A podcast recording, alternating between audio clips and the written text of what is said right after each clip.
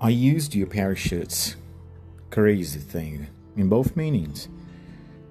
And you said, Enough of your sad poems. I was afraid of writing about love again. I answered back. Then I threw myself.